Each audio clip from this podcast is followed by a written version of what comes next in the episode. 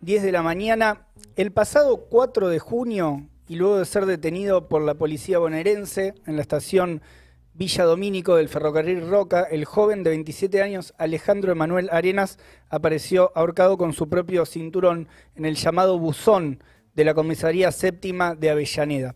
La familia asegura que a Ale lo mataron. Eh, para hablar de esto estamos con la mamá de Alejandro, Florencia Acevedo. Buenos días, Florencia, Leo Méndola, Tomás Máscolo y Lucía Ortega, te saludamos. Hola, buenos días, ¿cómo están? Bien, Florencia, estábamos, bueno, eh, comentando esto recién. ¿Cómo, ¿Cómo fueron los hechos? Fue el pasado 4 de junio. ¿Qué nos podés eh, contar sobre, sobre cómo se dio todo? Bueno, mira, lo que nosotros sabemos hasta el momento es que el viernes 4 de junio a las 8 y 20 de la noche a mi hijo, eh, mi hijo es aprendido en la estación de Villa Domínico por un supuesto hurto.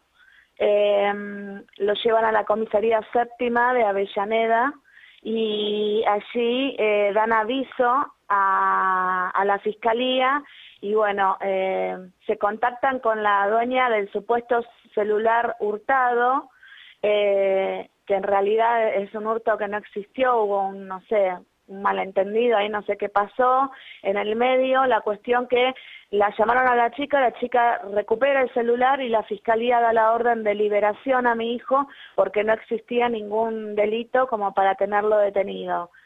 Eh, a la una y cuarenta y cinco, más o menos una y media, una y cuarenta y cinco de la madrugada, eh, a todo esto los policías dicen que le habían avisado a mi hijo que en, un ratito ya se iba a ir, que lo iban a liberar. Eh, lo dejaron en el buzón y a la una y media, entre la una y media y una y cuarenta y cinco, un oficial, el, oficial inspector eh, Vera Nelson eh, David, lo encuentra supuestamente ahorcado con el cinto. él pide ayuda, otro, un sargento lo ayuda, eh, y bueno, enseguida viene el comisario y no le hicieron reanimación. Esto te, estoy diciendo todo lo que ellos cuentan, ¿no? Eh, le hicieron reanimación, no pudieron salvarlo y bueno, inmediatamente acude al lugar el fiscal doctor Mario Prieto de la UFI número 4 de Avellaneda. Eh, inmediatamente se hizo todo lo, lo que se hace en el momento, se pide perito, se preserva el lugar, eh, el domingo a la mañana, bueno, a todo esto nosotros el sábado por la noche recién nos enteramos de la muerte de mi hijo, primero se entera mi, eh, el papá de mi hijo, mi ex marido, y después me entero yo. Florencia, ¿qué es el buzón de la comisaría séptima de Avellaneda? El buzón es eh, una habitación que se encuentra eh, en el lugar físico, yo no lo conozco, el padre de mi hijo lo conoció el lugar porque ahí se lo mostraron. Es una habitación muy oscura que no tiene ni siquiera baño, eh, estaba muy sucia, tiene puerta, una puerta con reja y bueno, ellos lo pusieron ahí en teoría para que se tranquilizara, porque dice estaba muy nervioso, no sé. Es como un calabozo, digamos. Eh, el comisario actuante en esa noche era el Jorge Omar eh, Benítez, si, si, no me equivoco, y fue él quien llamó a la ambulancia, además de ser el encargado de realizar las actuaciones. ¿Hubo algunas irregularidades en cómo actuaron? ¿Cuáles fueron? Sí, muchas. Em, primero que eh, ellos cuando dan aviso, dice que desesperados salieron a la calle a buscar ayuda eh, no solamente eh, actuó la, ambulancia del SAME, primero, antes que el SAME, eh, ellos vieron cruzar, dice, una ambulancia de un lugar privado y le pidieron a la doctora de la ambulancia que bajara a ayudar a la reanimación. Esa doctora hizo un primer certificado de, de muerte de mi hijo, intentó reanimarlo y no pudo. Al, al tiempo llega el SAME, porque el SAME tardó casi media hora en llegar. Claro. Eh, y cuando llegó el examen constató la muerte, eh, una y 47 de la madrugada, y bueno, nada. Eh, después ellos, eh, eh, llamaron al fiscal, el fiscal dice que yo me reuní el día viernes con el fiscal, eh, el fiscal dice que no eh, que no había ninguna prueba de defensa en el cuerpo, que lo, le sacaron la ropa delante de él. Bueno, me, me dio ¿Cómo se llama el fiscal este? El doctor Mario Prieto. ¿Y el gobierno les dio alguna respuesta a ustedes? Mira, eh, yo justamente me fui a reunir con el fiscal porque después de 23 días de muerto mi hijo, a nosotros nadie nos llamó, nadie se contactó con nosotros, ni del gobierno, ni del Ministerio de Seguridad, ni siquiera de la UFI. Yo por eso me presenté y encima tuve que sacar turno porque si no, no me atendían. No me atendían. Tardaron más casi una semana en aceptarnos como particular damnificado. No nos querían aceptar. Si nosotros no vamos a la UFI, los papeles de la causa de mi hijo no se mueven. O sea, yo tengo a mi hijo todavía hoy, eh, en, hoy que es primero de julio, yo todavía lo tengo en la morgue. ¿Entendés? Sí. Eh, o sea... Impunidad. Impunidad. Totalmente impunes, a, a los policías ya los removieron, los sacaron de la comisaría, al comisario y a los dos policías implicados. Eh, y bueno, ellos ya se presentaron la semana pasada con un abogado defensor. Encima de eso, ellos tienen abogado defensor gratis, yo tengo que pagar todo. Claro. A mi hijo me lo mataron y nada. Ningún tipo de, acompañamiento, gravísima la situación. Eh, y, el, y el rol de todos los actores que, que estás mencionando, eh, de cómo están también, bueno, dándole una respuesta a ustedes, a, a su familia. ¿Ustedes qué, qué acciones piensan realizar? Eh, ¿Cómo se están organizando? ¿Hay algo que, que quieras transmitir? También eh, algunas formas de, de, contacto con ustedes, en donde difundan las, las acciones que hacen.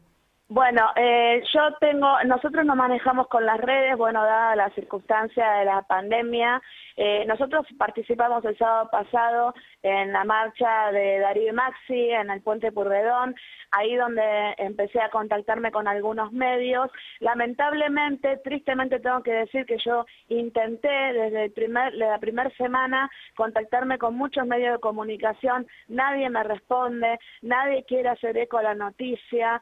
Este, yo me comuniqué de forma inmediata con la gente de Correpi, ellos me están mm. apoyando. También me está apoyando una comisión que es de los derechos eh, de justicia y de impunidad, creo que es, ahora no recuerdo muy bien el nombre, me contactó la directora de esa eh, organización y bueno, nada, eh, ellos en cierta forma me están acompañando, están tratando de ayudarme. Nuestro siguiente paso va a ser empezar a organizar scratches, eh, movimiento, eh, vamos a ir a todos los organismos que sean necesarios de derechos humanos, porque acá hay algo esencial, chicos.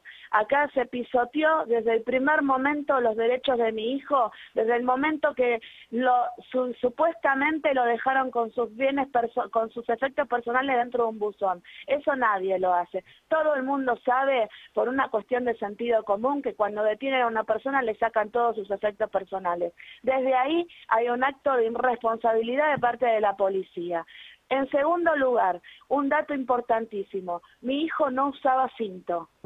era un hábito que él tenía desde muy chico y eso fue una cosa que yo se la recontra eh, repliqué al fiscal. O sea, vos lo, lo podés defender eh, totalmente a, ese punto. Totalmente a ese punto porque mi hijo no usaba cinto. Ese cinto se lo dieron o lo usaron ellos para hacer este acto eh, aberrante de asesinar a una persona. Eh, el fiscal, muy fríamente, me dijo, yo les voy a decir textualmente las palabras que este fiscal usó conmigo, yo la atendí porque eh, vino acá, me dijo, yo no hablo con los familiares. Esa fue la palabra que él usó y me dijo, yo solamente voy a seguir la línea de investigación del suicidio porque me voy a basar en las pruebas forenses que tengo que su hijo no tiene ningún tipo de defensa en el cuerpo. Yo cuando me dijo eso, entre lágrimas, lamentablemente tuve que decirle, yo no puedo creer que usted me esté diciendo esto, después de 23 días de muerto mi hijo, usted ni siquiera se va a preocupar por venir a preguntar a la familia si mi hijo tenía algún perfil suicida, si mi hijo alguna vez intentó suicidarse. Usted piense un poco, le digo, ¿por qué una persona se mataría dentro de una comisaría sabiendo que dentro de 10 minutos se tiene que ir? Es una cuestión de lógica. Y le digo, si usted hubiera investigado un poco, nos hubiera preguntado cómo era mi hijo, la vida que tenía, yo le puedo decir que mi hijo tenía un montón de proyectos. De hecho, mi hijo era tatuador. Mi hijo para el siguiente día, para el día sábado, tenía un montón de turnos de gente que tenía que tatuar. ¿Entendés? Él tenía ya un montón de, trabajo pactado para las siguientes semanas. Claro. otro, otro, otro elemento más, además de, lo que mencionás del cinto, que es terrible, eh, también, eh, bueno, que tiene que ver directamente con, con la vida de, Alejandro y, cuestiones que eh, vos y, bueno, sus, sus, allegados evidentemente conocían y que fundamentalmente esto, el rol del Estado, de la policía, de los implicados en no querer escucharlos tampoco ustedes, ni, siquiera estar lo más mínimamente abiertos a escucharlo y, defendiendo de punta a punta una, una teoría que es evidente que busca hacerlos zafar a todos. Sí, tal cual. Sí, eso nosotros, a mí no me cabe ninguna duda, yo que lo vi cara a cara al fiscal, no me cabe ninguna duda. Yo no sé si es para encubrirlo a ellos o para eh, cubrir su cargo, protegerse de él mismo, pero acá hay la vida de una persona, yo se lo dije a él, acá no se robó un alfajor, acá se mató a una persona dentro de un establecimiento público. Claro. Y a mí el Estado me tiene que responder por eso. Yo te voy a decir algo, eh, y esto es una primicia que se las voy a dar a ustedes. Eh, no es la primera vez que a mí el Estado me defrauda eh, eh, con mi hijo Alejandro Arenas. yo le voy a pedir a ustedes que googleen, que lo busquen. Yo tengo una historia anterior con el Estado que casi me matan a mi hijo dentro de una escuela pública. En el año 2009 a mi hijo le desfiguraron la cara dentro de la Escuela Técnica 2 de Monro. Yo salí en todos los medios de comunicación. ¿Sabes lo que hizo el Estado en ese momento? Mi hijo desde ese momento que tenía 16 años eh, quedó sin olfato para siempre, con la nariz totalmente deformada. ¿Y qué respuesta te dieron en ese momento? Ninguna. Ninguna. Lo único que se ocuparon de hacer es proteger el puesto del director de la escuela, de la eh, preceptora que estaba en ese momento en turno, porque el incidente fue dentro del aula, en horario de clase, y todos quedaron impunes y libres. Y lo único que hicieron fue ocuparse de mandarle a mi hijo profesores a mi casa para que termine ese año, el año escolar. Mi hijo abandonó la secundaria, imagínate que quedó con un trauma para toda la vida, nunca más pudo entrar a un aula. Este, desde ahí el Estado a mí me viene defraudando porque nos dejó solos. Y otra vez el Estado me defrauda, esta vez quitándole la vida a mi hijo. Florencia, Florencia Acevedo, te agradecemos por la comunicación, también que sepas que, que bueno, las páginas de la Izquierda Diaria y también este programa, eh, Alerta Spoiler, está abierto para, para continuar con, con, la denuncia y también para difundir eh, todo lo que tengan por delante y acompañarlos y acompañarte a vos también en esta, en esta pelea. Bueno, yo les agradezco mucho por el espacio, vamos a seguir en contacto, esto recién empieza y yo como mamá eh, voy a defender, así sea lo último que, haga en esta vida, eh, los derechos de mi hijo y los derechos de nosotros como familia. Eh, yo quiero que sepa la Fiscalía, el Ministerio de Seguridad, el gobernador Kisilov y todos, hasta el presidente de la Nación, que yo no voy a parar hasta que estas personas paguen por lo que le hicieron a mi hijo. Gracias, Florencia, por tu tiempo y por la comunicación. Gracias a ustedes. Un abrazo. y tengan buen día. Bueno,